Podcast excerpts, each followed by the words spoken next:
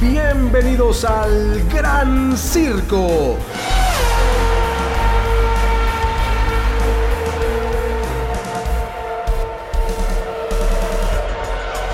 ¿Cómo están?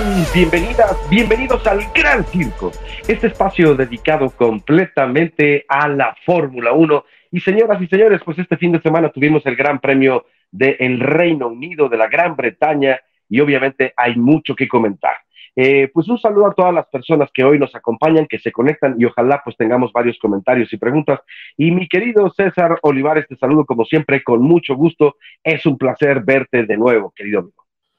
Igualmente, Oscar, mucho, eh, mucho gusto en saludarte y pues eh, saludando a todos los que nos ven y pues también aquí estrenando, estamos de, estreno con nuevo horario, con, nuevo día y nuevo horario del podcast. Eh, todo esto en función a que les sea mucho más fácil a, todos ustedes, nuestros seguidores, conectarse y, poder platicar todo lo que sucede en este fascinante mundo de la Fórmula 1. Así es, estamos de plácemes, estamos de manteles largos aquí en el Gran Circo y ojalá se puedan conectar. Y como bien les decía, pues mandarnos todas sus inquietudes a través del chat para que podamos entender y atender, obviamente, pues todas las manifestaciones que tengan acerca de este deporte. Oye, pues entonces teníamos, como decía en un principio, este fin de semana el Gran Premio en el circuito de Silverstone, el Gran Premio de la Gran Bretaña.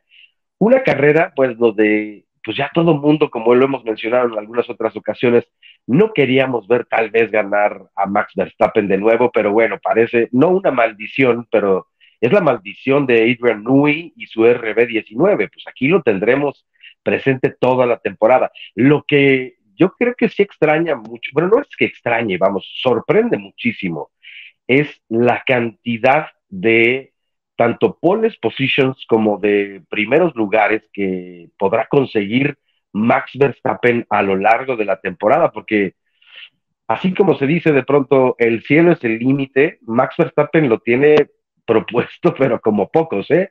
Y está, yo creo que muy motivado a romper todos los récords posibles en esta temporada. Sí, yo creo que sí. Eh, a mí en lo personal ya me aburrió. Creo que ni siquiera con Mercedes vimos eh, a un coche y a un piloto tan dominante, ni, siquiera en las buenas épocas de Lewis Hamilton y Mercedes. Eh, Max Verstappen se está llevando absolutamente todo, ya son las 11 carreras, eh, ya empató el récord que tenía la escudería McLaren en, alguna temporada del, mayor de número de carreras consecutivas ganadas. Digo, en la temporada van 10, pero se toma desde Abu Dhabi del año pasado. Entonces, suma Es decir, todavía, todavía, no lo rompe porque es de una sola temporada, ¿no? O sea, es decir, si, si fue la última de la temporada pasada, en esta van 10, entonces para esta temporada se suman esas 10 solo. Ya la siguiente carrera, que será en Budapest, en el Gran Premio de Hungría, bueno, ahí si lo vuelven a conseguir, entonces ahí sí ya sumarán como escudería las 11, las, este, 11 consecutivas en una sola temporada, ¿no? Exactamente, Saúl, eh, perdón, saludos a Raúl David, que aquí dice saludos aquí reportándonos. Saludos, este, nuestro estimado eh, Raúl. Y sí, eh, que, finalmente es un gran logro, pero también ya es tanto el, hartazgo de, la afición por, tantas victorias de Max Verstappen y Red Bull, que, pasa desapercibido ante la menor variante que, que puedas encontrar en un gran premio. Y que en este caso eh, pues una gran variante, una grata sorpresa que fue el equipo McLaren y sobre todo Lando Norris y Oscar Piastri, dos, de, eh, dos sus dos pilotos, no los dos llegaron al podio, eh, los dos calificaron segundo y tercer lugar respectivamente después de, Max Verstappen que consiguió la pole position el sábado y Lando Norris sí logra colarse al podio, segundo lugar, y tercero Lewis Hamilton. Entonces, prácticamente todo, todo Inglaterra, toda Gran Bretaña estaba de fiesta porque tenía a dos ingleses en el podio y, yo creo que muy merecido. Eh, a ver, yo siempre he dicho que Lando Norris es un gran piloto, incluso honestamente, y, no quiero que me linchen, me parece mejor piloto que, Max Verstappen y que incluso Charles Leclerc. Sin embargo, no ha tenido un coche eh, tan eh, dominante, ni siquiera eh, en muchas ocasiones un buen coche. A mí me parece un piloto sumamente brillante y que definitivamente está destinado a hacer grandes cosas en, en la Fórmula 1. Y ahí lo está demostrando poco a poco cuando se puede, cuando, cuando el coche lo permite. A ver, aguantar la defensa de Max Verstappen, lo que lo, lo que lo pudo aguantar, porque finalmente el RB19 iba a rebasar ese McLaren, lo hizo con, mucha madurez, eh, no aventando el coche, sabiendo cerrar espacios. ¿Qué me dices cuando le cerró el espacio a Lewis Hamilton? Peleó realmente y defendió como un gran piloto, como si tuviera mucha más experiencia de la, de que acumula. Entonces, eh, volviendo al tema principal, este tipo de destellos, de, genialidades que de repente puede dar un piloto, incluso uno ya tanto es el hartazgo con Red Bull que se emociona cuando un Williams llega a los puntos, porque ya quieres ver otras cosas, no quieres ver la parrilla tan estática como la, como la, sueles ver. ¿Sabes? Los Williams hasta el final, Red Bull dominando, Ferrari este, metiéndose el pie solo, Mercedes y Aston Martin ahí dos y tres el, que los movimientos agradan y eso es, eso es lo que hace falta y esperemos que siga así el resto de la temporada. Ojalá, ojalá, porque eso es lo que le da la sal y pimienta, obviamente, esta temporada 2023, donde se ve un pleno dominio por parte de los de Milton Keynes, los de Red Bull. Oye, fuertes eh, declaraciones, eh, las que acabas de hacer, mi querido César Olivares. Decir que Lando Norris es mejor piloto que Max Verstappen sí, eh, ahora sí que el que se lleva se aguanta, ¿eh? no, a mí me parece. sí, no, no, no, y es, y es obviamente muy respetable. Eh, yo creo que el piloto inglés de McLaren, Lando Norris, tiene grandísimas cualidades y no las ha mostrado solamente en esta temporada, ¿no? Hace tres temporadas que yo creo que fue su temporada eh, más productiva, donde incluso pudo ganar por primera vez su primer lugar en la Fórmula 1, no lo consigue por una mala estrategia y la lluvia que le juega una mala pasada por allí. Pero sí, tiene enormes condiciones. Yo creo que sí está llamado también para hacer grandes cosas, sin embargo, no ha tenido el coche en McLaren. Ahora, lo de McLaren, pues es fantástico, ¿no? Porque además, ¿en dónde vienen a despertar? Bueno, a ver, no despiertan solo hasta ahora, ¿eh? ya la carrera pasada obviamente nos regalaron varias gratas sorpresas. Pero bueno, nos dice William, hola, hola, aquí presente, perfecto, mi querido William, pues muchas gracias, aquí estamos y qué gusto tenerte por acá, como a todas las personas que se están conectando y pues que nos recomiende para que entonces se vengan más personas a seguir lo que estamos aquí comentando en el Gran Circo. Entonces, buenas noticias, fantásticas para los de McLaren, sí, estupendo, a mí me parece maravilloso que otra vez podamos tener a, la escudería inglesa de vuelta. Ojalá que así sea. De hecho, por eso, eh, pues has titulado el capítulo de esta ocasión como McLaren sorprende a propios y extraños.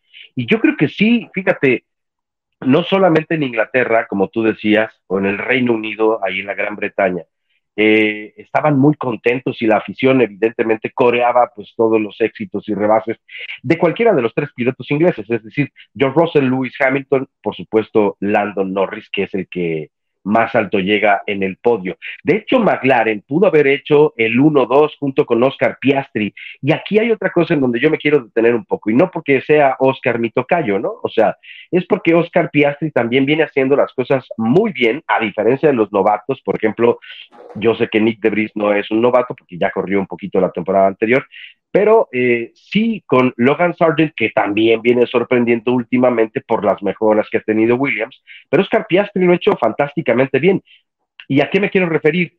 Eh, ambos coches de McLaren obviamente han tenido mejoras, sin embargo, las más importantes, pues evidentemente, pues van para el piloto número uno, que es Lando Norris. Pero no así, no, eh, aún así, el piloto australiano, Oscar Piastri, lo hizo muy bien, ¿eh? Sea, corrieron con un alerón distinto, un alerón delantero diferente cada uno, y el piloto australiano, la verdad es que como gente grande también comportándose a la altura, porque en las primeras vueltas, bueno, arrancan los dos fantásticamente bien, tanto Lando Norris como Oscar Piastri. De hecho, cede un poco Oscar Piastri allí y Lando es el que termina, obvio, rebasando a Max Verstappen. Y así, pues tres vueltas, cuatro vueltas más o menos los tuvieron en altas emociones, pero lo de Oscar Piastri, pues también iba pegadito a, este Max Verstappen.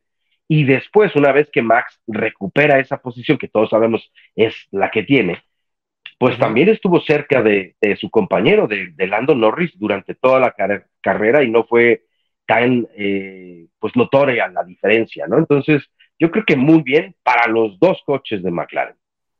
Sí, sí, definitivamente Oscar Piastri eh, demostró eh, y sobre todo le demostró a McLaren por qué acertaron al, pelearse su fichaje con Alpine. yo creo que Oscar Piastri hace un, un gran, gran trabajo eh, la arrancada se mantiene prácticamente eh, pegado a Max Verstappen e incluso le echa el coche. Entonces, eso habla también de, sus intenciones, de su agresividad. Y, incluso el mismo Lando Norris no es como que le haya sacado un mundo de diferencia. Eh, creo que se mantuvo muy, muy bien el, piloto australiano.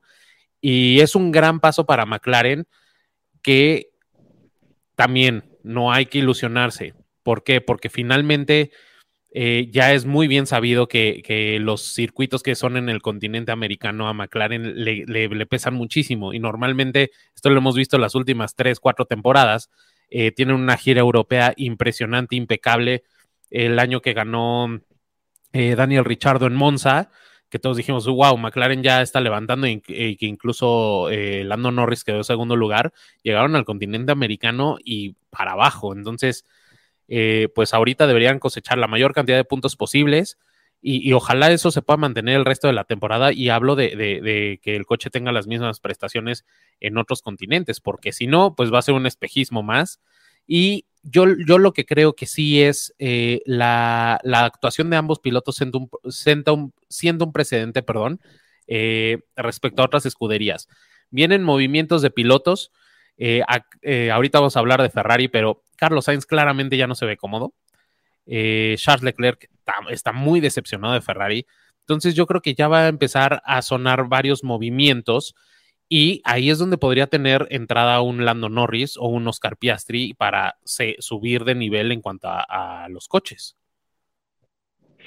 Pues sí, mira, justamente con lo que tú comentas, nos dice William, Norris, hay piloto, falta auto. Claramente ha faltado auto. Y yo no diría solamente en el caso de Norris, sino también en el de Oscar Piastri. Y agrega también William, Piastri en la mayoría de lo que va de la temporada ha estado cerca de Norris y eso demuestra que tiene talento y potencial. Opino igual que Raúl David, si la Fórmula 1 fuese aún más pareja, Max tendría mucha presión. Y es que Raúl David nos dice, pienso que al menos la mitad de los pilotos actuales de la parrilla le ganarían a Verstappen si estuvieran en un Red Bull con un auto adaptado a su estilo de conducción. Bueno, pues mira, eh, siempre ha pasado esto, ¿no? O sea, las comparativas de si Lewis Hamilton con ese Mercedes eh, hubiera tenido todos los demás pilotos un coche igual, como pedía en alguna ocasión Fernando Alonso, pues, ¿qué, qué hubiera sido de esa temporada o de esas ocho temporadas impresionantes que tuvieron tanto eh, todos los pilotos que por ahí pasaron en ese Inter de las flechas de plata, de los de Mercedes-Benz, ¿no? Sí, es una duda que siempre tendremos. Yo creo que pues habría que ver. Sí, evidentemente Max Verstappen tiene unas condiciones sin duda extraordinarias y nos quedará la pregunta para siempre. Pero bueno, pues ha mostrado mucha calidad, se ha enfrentado a los grandes, ¿no? Ha competido también como los grandes y ya es una realidad Max Verstappen.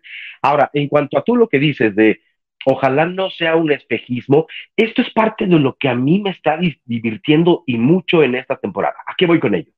Eh, Aston Martin de pronto nos sorprende tremendamente porque no esperábamos que estuviera tan bien para esta temporada 2023. Se esperaba mucho mejor para la 2024. Ellos mismos lo reconocieron en algún momento. Y después, pues llega Mercedes también con unas mejoras, y después llega Ferrari también, y después se les une también Williams a la fiesta, y ahora lo hace McLaren. Entonces, esto está siendo fantástico. Es como, como yo diría, fíjate que a mí uno de los temas que más me gusta hablar en la vida, pues es de la alimentación, de la, de la cocina, de la alta cocina y demás. Y yo siempre he dicho, cuando veo grandes platillos a la mesa, oye, pues qué maravilla, porque mi paladar es una fiesta y todos los sabores están invitados a ella. Aquí en esta ocasión, pues pareciera que todas las escuderías están invitadas a esta fiesta y algunas escuderías lo están aprovechando más, otras un poco menos, pero eso es lo que me encanta, están llenando de emoción esta temporada 2023.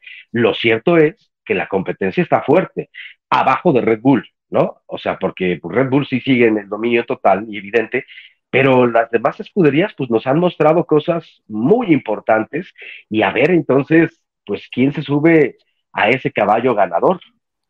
Pues eh, sí, sí, sí, sí, creo que, que las emociones eh, que dan las escuderías al evolucionar y al estarse moviendo son incomparables. Y es, es lo que aligera esta temporada, porque eh, si, si, si, soy honesto, no sé la percepción que tengan todos ustedes, pero eh, si no, no tuviéramos lo que tuvimos en Silverstone o lo que tuvimos en Bahrein cuando vimos Alonso en el podio o lo que tuvimos en España cuando, cuando los Mercedes tuvieron esa evolución, tendremos yo creo que una de las temporadas más aburridas de la Fórmula 1 de los últimos años, porque un Red Bull tan dominante, y bueno, también, y aquí sí a Oscar no le va a gustar este comentario, y, quizá muchos, pero si Checo también se aplicara un poquito los sábados en las qualis, eh, tendríamos un Red Bull sumamente dominante, porque claramente el piloto mexicano tiene el talento y por supuesto tiene el coche para estar en el, en el segundo lugar, por lo menos, si no es que pelearle a Max Verstappen que ha, venido haciendo malas qualis ya varias consecutivas en, varios fines de semana y eso ha repercutido en los resultados para, eh, para las carreras, sí, es innegable. Pero finalmente Red Bull sigue siendo sumamente dominante y, de no ser, repito, por, por estas, eh, estos destellos de, eh, imprevistos como el ascenso de McLaren, los buenos tiempos de Williams, etcétera, tendremos una de las temporadas más aburridas. ¿O ustedes qué opinan? Pues mira, puede ser, puede ser. Eh, a mí, honestamente, nunca me aburre, la, Fórmula 1, ¿eh? Y pues escuderías dominantes las hemos tenido a lo largo de toda la historia de este deporte. Entonces, no, yo no, yo no me aburro. Y, en cuanto a lo de Checo Pérez, tampoco lo tomo a mal, ¿eh? Para nada. O sea, a ver, es un hecho. A lo largo de la carrera de Checo Pérez, no desde que llega a Red Bull, los sábados para él siempre han sido complicados. No es un buen clasificador, Sergio Checo Pérez. Eh, lo ha hecho pues de forma más decente ahora con Red Bull, pues porque ahora por fin tiene coche. Sin embargo, la dolencia más grande que hay en el tapatío son los sábados de clasificación. Ha conseguido con Red Bull ya dos pole positions, sí, ok, pero porque también tiene el coche, ¿no?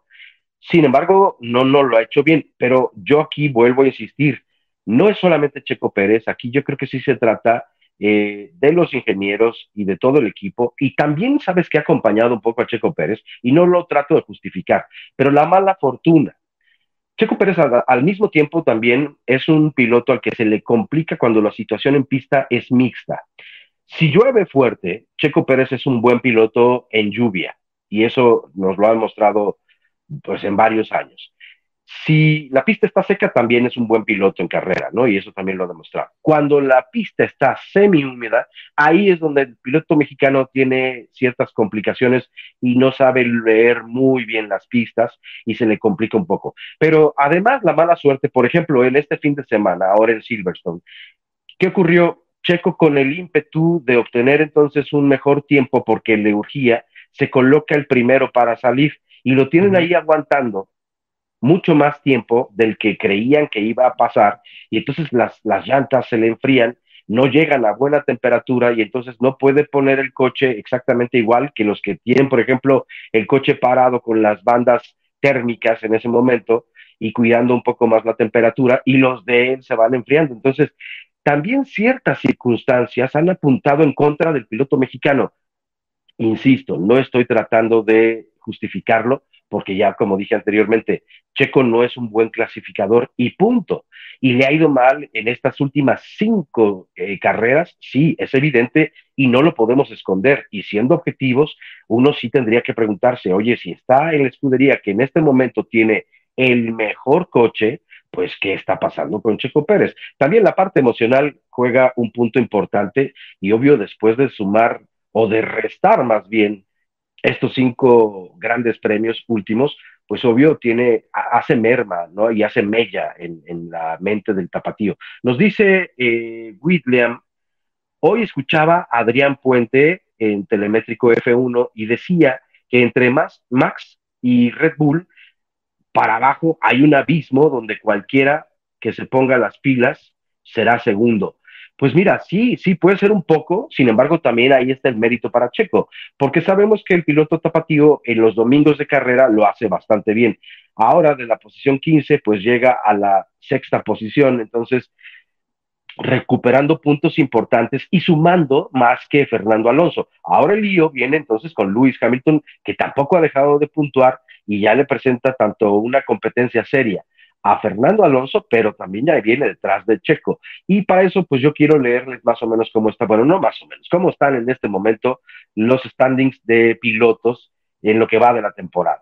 Max Verstappen tiene 255 puntos. El más cercano, obviamente, es Checo Pérez con 156. Son 99 puntos los que llevan.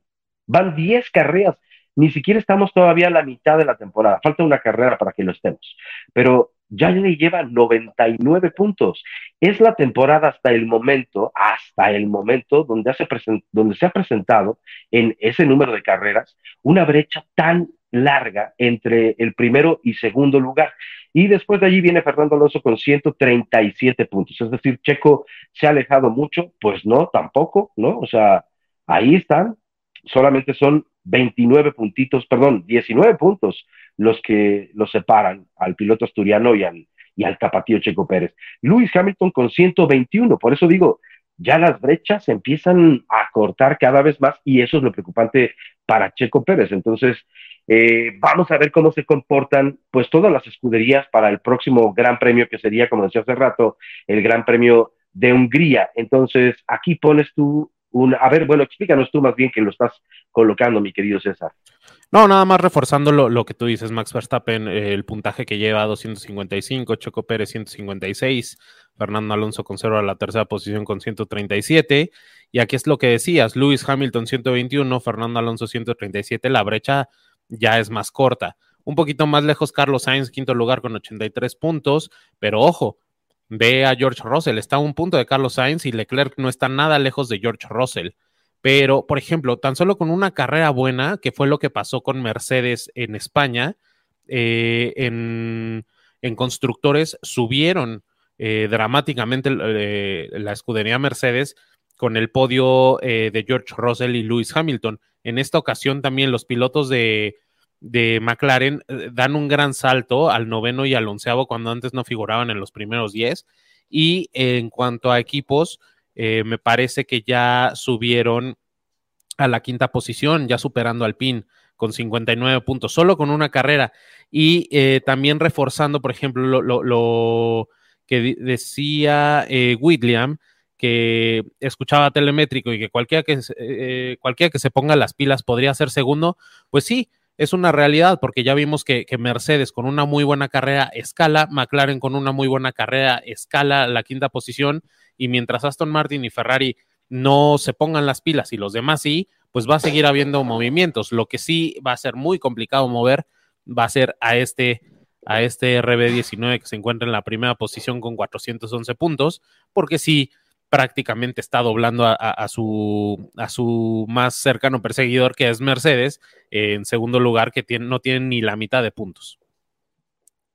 Sí, no, son 203 los que tiene la escudería de Mercedes-Benz. Aston Martin con 181 empieza a perder ventaja, como tú dices, Aston Martin, y ya comienza yo creo que a preocupar. Aquí es donde yo, eh, hemos dicho en otras ocasiones, empieza a pensar, a pesar y mucho lo de Lance Stroll.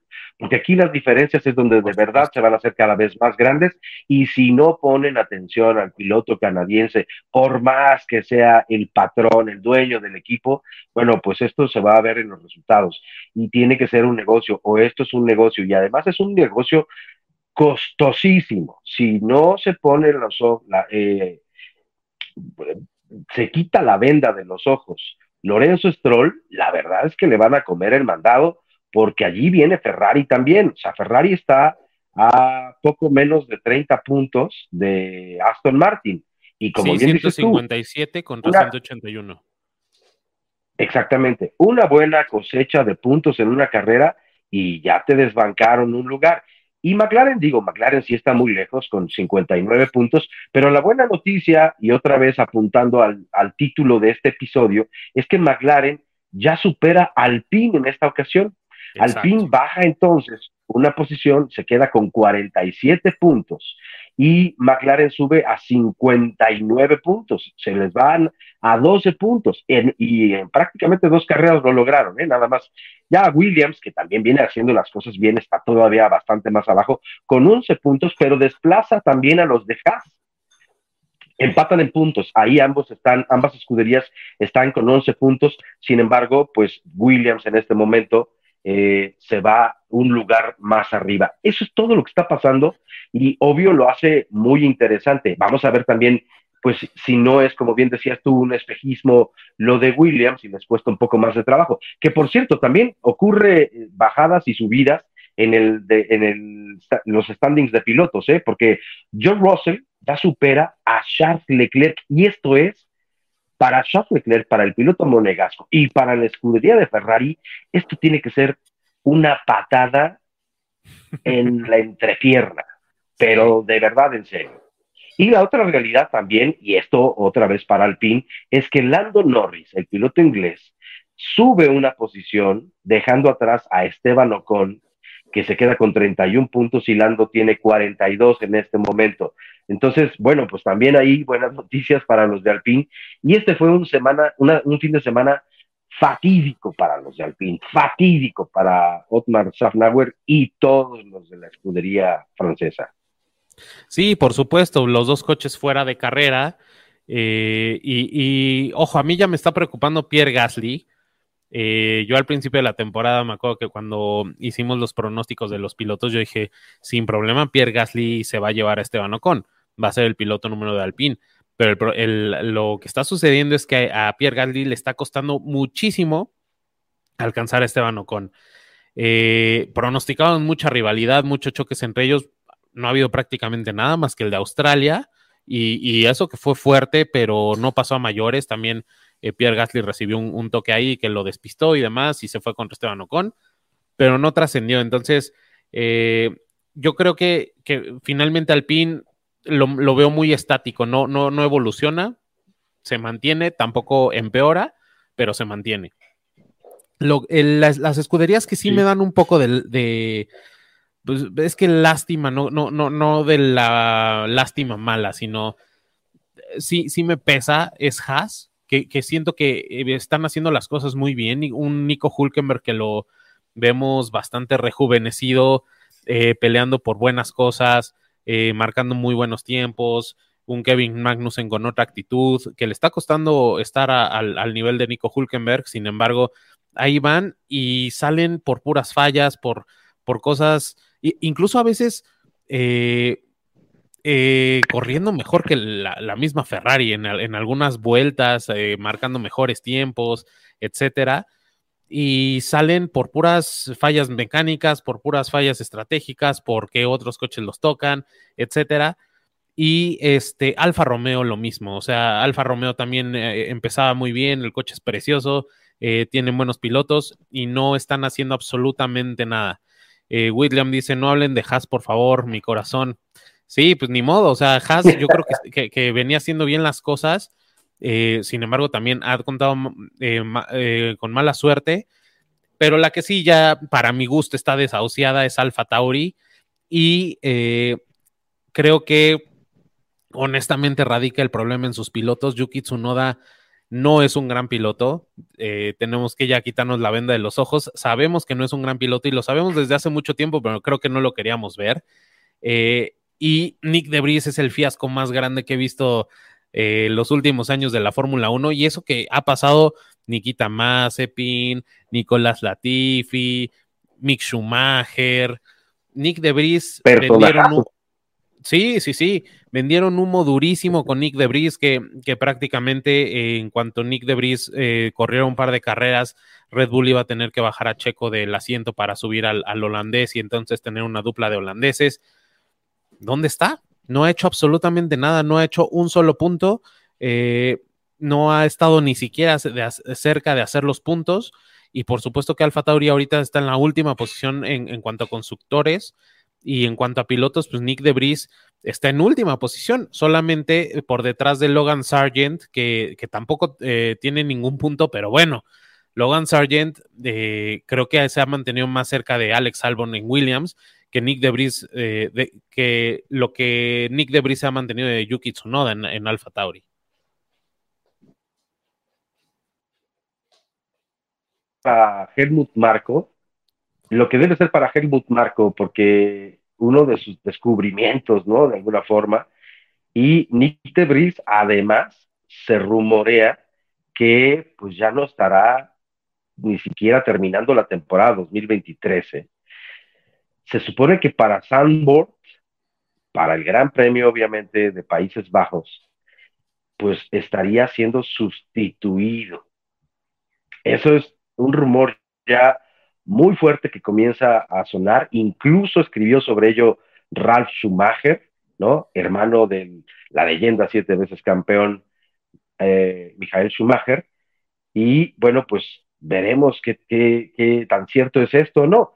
¿Quién llegaría en lugar de el neerlandés Nick de Vries? Bueno, se supone que Daniel Richardo es el que ocupará entonces este asiento. No es la primera vez que lo haría Red Bull, ¿no? Porque sigue siendo, de todos modos, pues es escudería hermana Alfa Tauri. No es la primera vez que baja un piloto a la mitad de la temporada, ni será la última, ¿eh? ¿Me parece justo? No, no me parece justo para nada. A pesar de los pésimos resultados que ha entregado Nick Debris, eh, pero yo creo que a un piloto, si lo contratas por una temporada, dale la, oportunidad de terminar esa temporada cuando menos. Me parece sí eh, ofensivo, penosísimo. Sin embargo, pues así se comportan en Red Bull. O sea, cuando hay malos resultados, es el que sigue y no se tienta en el corazón en lo absoluto. Ahora, volveremos a ver a Nick DeVries. Honestamente, si esto ocurre, si se da el cambio como se presume para Sandboard, donde, donde llegara el australiano Daniel Richardo, yo creo que ya no volvemos a ver por la Fórmula 1 a Nick DeVries, porque es muy difícil volver, ¿no? Y además, pues no ha mostrado las credenciales para estar en esta categoría. Sí, y yo creo que la mala impresión y el, mal sabor de boca que, un piloto puede dejar con una mala temporada en la Fórmula 1 prácticamente es su sentencia para determinar si otras escuderías podrían quererlo o no. A ver, por ejemplo, hay, pilotos que todavía tienen cierta salvación, como justamente lo mencionas, es Daniel Richardo. Eh, ¿Por qué? Porque tuvo una muy buena historia en Red Bull y en Toro Rosso. Eh, desgraciadamente en McLaren y en Renault se vino para abajo, sin embargo, o sea, está el vestigio de que pueda hacer bien las cosas. Eh, Mick Schumacher, por ejemplo, ya hizo pruebas con McLaren, eh, o sea, está ahorita piloto de reserva de Mercedes, acabó mal con Ferrari, se salió de, estuvo en Haas, Gunther prácticamente lo corrió, el apellido no funcionó, y prácticamente era lo único que lo sostenía en la Fórmula 1 y lo que le dio ese margen de tolerancia, porque para los resultados que, dio, o sea, estuvo cuántas temporadas, dos temporadas enteras. O sea, para los resultados que se vieron desde la primera temporada que no estaba funcionando y que estaba destruyendo coches cuando Haas tenía el, presupuesto más corto, era para que lo despidieran. Sin embargo, el, el apellido ahí lo mantuvo. Pero, pero bueno, o sea, finalmente es importante tener estos posibles movimientos a la vista, porque justamente con demostraciones como las que vimos el fin de semana con un Lando Norris, que, a ver, eh, pudo haber ganado en Monza y dejó a, a Richardo ganar. Eh, ¿Te acuerdas en Rusia, me parece? Eh, corrígeme, Oscar, que podía ganar, empezó a llover, él insistió en, llantas lisas y pues se patinó y ya, ya no pudo hacer nada, pero eh, podía, no, no sé, no recuerdo si ganar, pero por lo menos un podio sí.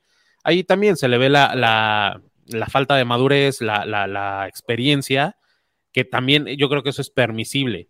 Pero yo no veo a un Lando Norris que tenga conflicto como Verstappen si lo tiene.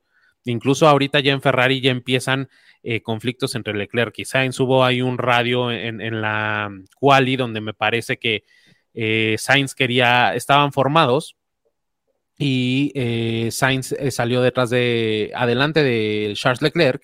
Charles Leclerc le dice, oye, yo quiero, yo quiero salir primero. Le piden a Sainz que ceda y Sainz dice, me parece injusto porque estoy sacrificando la temperatura de mis neumáticos, pero ok, está bien.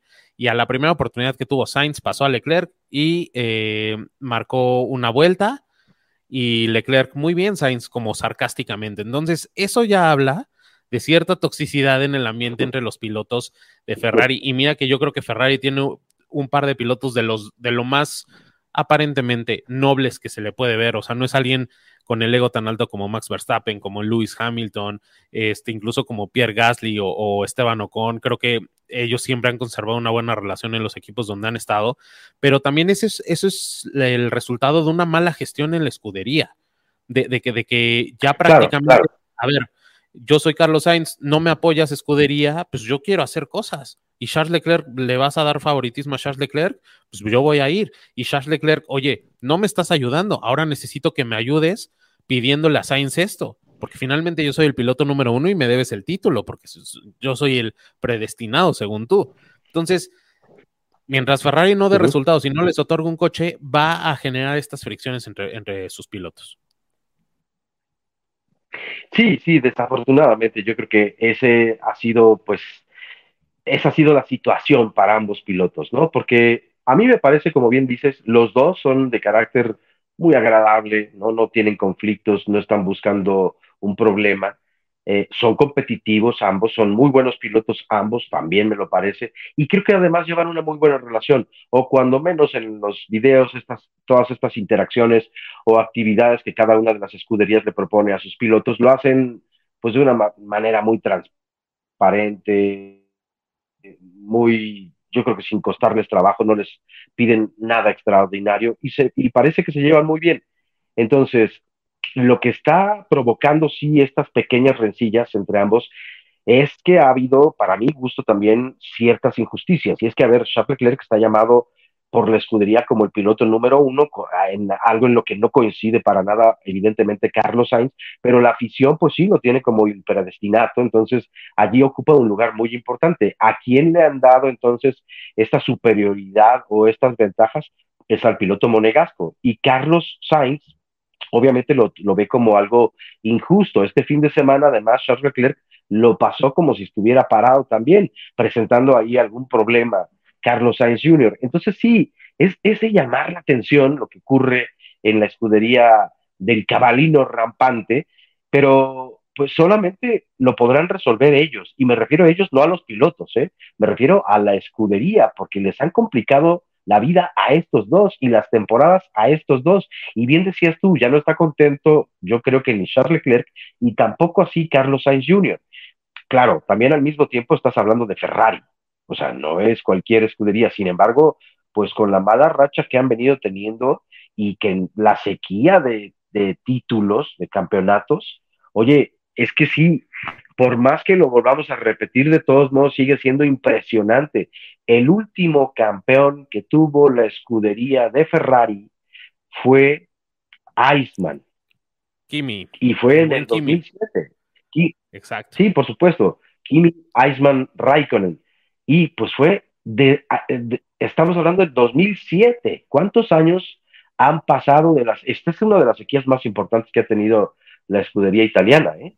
16 años, eh, prácticamente. Nada más. Entonces, sí, sí, sí. Y, aparte, eh, yo creo que Ferrari se queda con, esa espinita, eh, porque, a ver, Ferrari siempre ha tenido presupuesto y siempre ha tenido todo el atractivo para fichar al piloto que, quieran. Y en 2008 pudieron haber sido campeones con Felipe Massa, no lo lograron.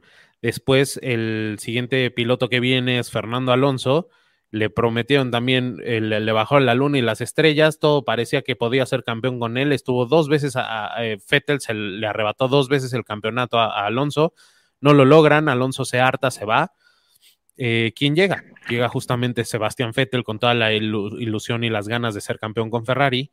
Eh, no lo logra, ¿qué pasa? Se cansa y se va. También la relación se vuelve tóxica y se va a Aston Martin. ¿Por qué? Porque también llegó Leclerc, y empezaron a, cargar ciertas cosas o justificar ciertas cosas con Leclerc. Ahora está Leclerc, que, que también se va a cansar y se va a ir, y, Sainz también se va a ir. Entonces, ¿qué le queda? O sea, mientras Ferrari no, no ponga orden en casa, no va a poder avanzar mucho, que digamos. Pero eh, también, Oscar, ya se, se ve la bandera cuadros. Sí, se ve la bandera cuadros, ya se viene y nada más déjame leer los últimos comentarios. Nos dice Raúl David, La esencia de la Fórmula 1 es la competencia pura por todas las posiciones, más no del segundo puesto para abajo. Si eso sucedía antes, está bien, pero ahora están las redes sociales para exigir cambios. Y William le responde, pero Sulayem ya dijo, no hay nada que quejarse de la superioridad de un equipo. Fue el que mejor entendió el concepto de esta temporada y ya porque a Mercedes nadie les cortó las alas. Y es que sí, porque ya Ben Sulayem, eh, pues el máximo de la de la FIA, pues dijo ante la idea de la brillante y comenzar el desarrollo de los monoplazas, todas las escuderías al mismo tiempo, pues ante esa idea, eh, obviamente muchísima gente en las redes sociales de inmediato pues se manifestó diciendo, ¿y por qué no se te ocurrió hace 10 años, mi querido Luis, ¿por qué hasta ahora se te ocurre esta idea? Digo, tal vez esté madurando el piloto inglés, ¿no? Tal vez sea por eso. Y un último comentario, William nos dice, los pilotos de Ferrari se cansaron del equipo y ya están empezando a verla por cada uno, es decir, cada quien por su lado, a rascarse con, con sus propias uñas. Pues yo creo que sí, desafortunadamente, William, porque para que, imagínate tú, para que digas, oye, no me van a apoyar o las cosas no están haciéndose bien, la estrategia eh, no es la mejor en la escudería, mejor ya voy a buscar otra opción en mi vida. Caray, ya no quisiéramos escuchar estas, estas cosas de la escudería de Ferrari, ¿no? O sea, como bien decía, pues no sé, el mismo Enzo o eh, Bernie Eccleston, más bien Bernie Eccleston decía, la Fórmula 1 existe gracias a Ferrari y por Ferrari y para Ferrari. Hace tiempo que no es así, pero pues ya queremos ver, los que somos tifosi, digamos, pues queremos ver de vuelta también a esta escudería que es poderosísima, desde luego. Sí, coincido contigo. Finalmente, eh, sí, yo, yo, por ejemplo, voy a ser muy honesto. Yo no soy eh, súper aficionado de Ferrari. Eh, mi escudería de preferencia es, McLaren por eh, la cantidad de pilotos eh, que me han gustado cómo, cómo competían. Mika Hakkinen, obviamente, Senna, eh, Prost, Coulthard, este, Kimi, Alonso, etcétera. Eh, pero. Ay, si pones Alonso casualmente en último, ¿eh? no, es el, es, es el, más peorcito.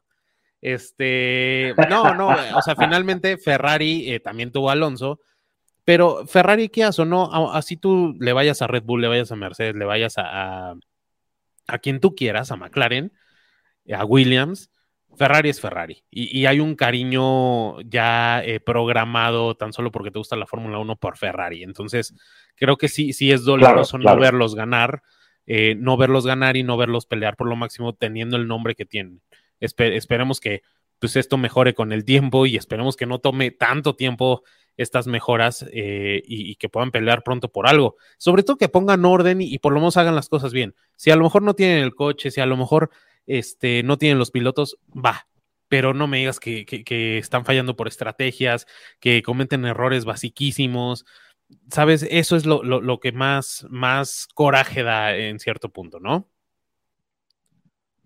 Sí, por supuesto, por supuesto. Yo creo que eso, eso no, no puede ser. Yo no sé si ya entonces ambos pilotos decidan cambiarse y si el predestinato, el predestinato, perdón, no lo sea o esté predestinado pues para quién sabe qué, ¿no? A lo mejor está predestinado eh, Charles Leclerc pues para abandonar pronto la escudería, a lo mejor de eso se trata, no lo sabremos, pero en fin, se nos viene la, la, la bandera a cuadros, como decías tú hace rato, y llegamos entonces al fin de este primer episodio en este día, los lunes. A costumbre, muchas gracias a todas las personas que se han conectado el día de hoy, que nos han acompañado, que nos han enviado sus comentarios, ¿no? Sus preguntas. Por supuesto, a nuestros queridos Raúl, David, a William, porque siempre están pues pendientes de lo que ocurre y comentando y nutriendo nuestras redes sociales como ninguno. Muchísimas gracias a ambos. Saludos a todo el continente americano.